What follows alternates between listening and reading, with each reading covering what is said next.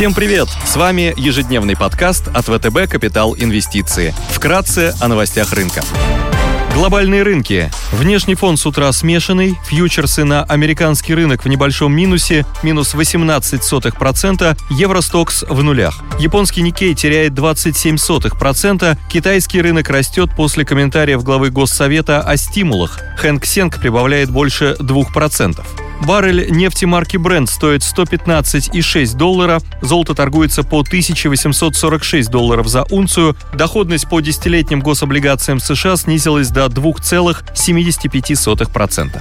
Сегодня Министерством торговли США будет опубликован ценовой индекс потребительских расходов, отражающий потребительскую инфляцию в Штатах, будет опубликован индекс настроения потребителей Мичиганского университета, измеряющий уровень потребительского доверия, предсказывающий фиксирующий траты и указывающий на общий настрой потребителей.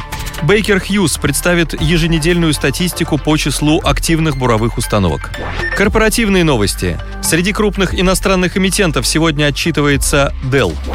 Идеи дня. На последнем внеочередном заседании в третий раз подряд ЦБ России снизил ставку на 300 базисных пунктов до 11%. Сам регулятор не исключает дальнейшего снижения на следующих заседаниях. Снижение ставки стимулирует потребительскую и деловую активность, снижает долговую нагрузку на корпоративный сектор, делая вложения в акции все более привлекательными. Короткие депозиты на несколько триллионов рублей, открытые под 20% годовых в марте, истекут уже в июне. Часть этого потока может быть перенаправлена на фондовый рынок. Принять участие в общем движении рынка акций и при этом не брать на себя риск отдельного эмитента можно через фонд российских акций WIMX. Портфель биржевого паевого инвестфонда повторяет структуру индекса Мосбиржи. Комиссия фонда за управление составляет 69% в год и является одной из самых низких на рынке. Все полученные дивиденды фонд реинвестирует. Владение паями фонда более трех лет дает право на получение налоговых льгот, освобождение от уплаты налога на доход.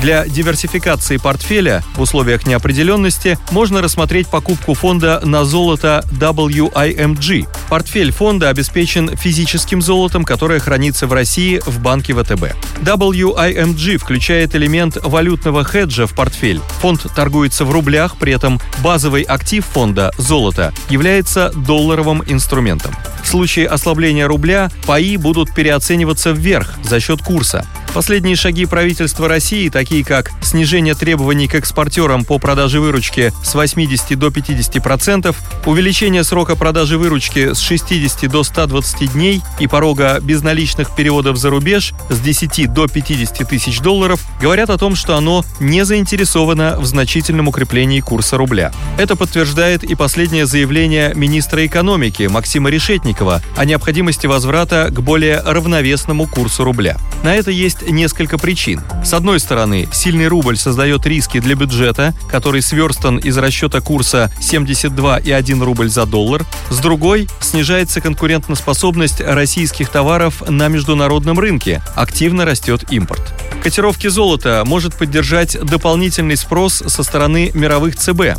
Основными держателями золота являются центральные банки, которые накапливают их в своих резервах как антикризисный инструмент для сглаживания волатильности. На резервы ЦБ по всему миру приходится около 17% наземных запасов золота.